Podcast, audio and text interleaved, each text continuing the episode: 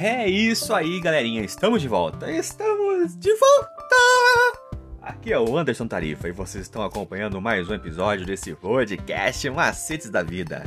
E hoje, dia 4 de novembro de 2021, nessa quinta-feira nós estamos trazendo como tema geral de nossas meditações o Deuteronômio, obediência por amor e gratidão.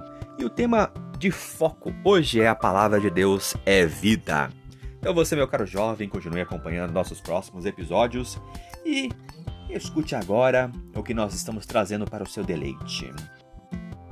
Porque lá em Deuteronômio 8 mostra o caráter de Deus, de maneira que desafiam muitas ideias pré-concebidas sobre ele.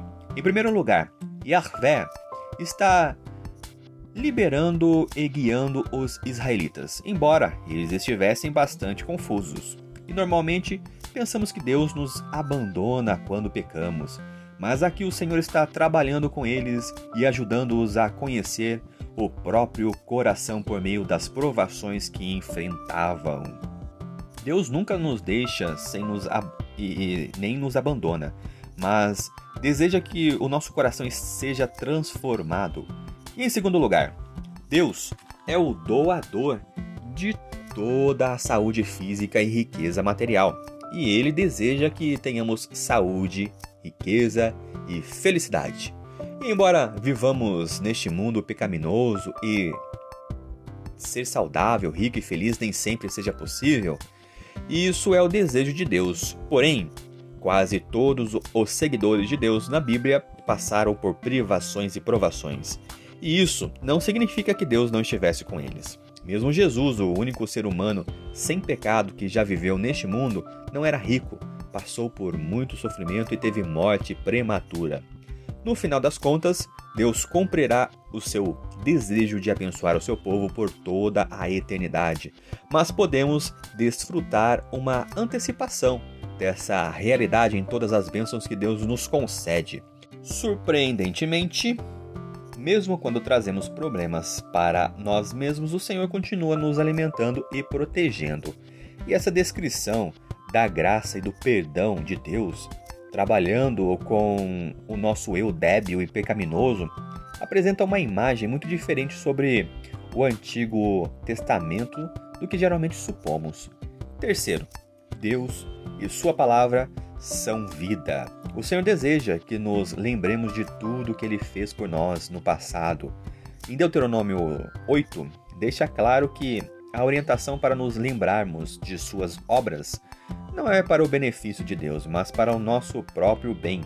Deus quer que no, nos abençoar com coisas boas, mas quando esquecemos, Ele não pode nos conceder tudo o que deseja, pois a aliança é quebrada e Jesus, acima de tudo, deseja que estejamos no céu com Ele.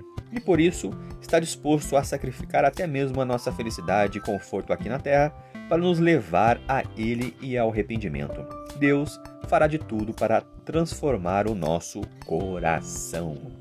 Vamos pensar um pouquinho. Deus já lhe concedeu alguma bênção que você achou difícil reconhecer que viesse dele?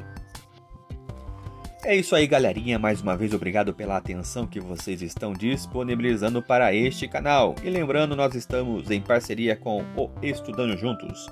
Ele é um projeto que tem como o intuito apresentar a palavra de Deus de uma maneira diferente, usando o guia de estudos da lição da escola sabatina.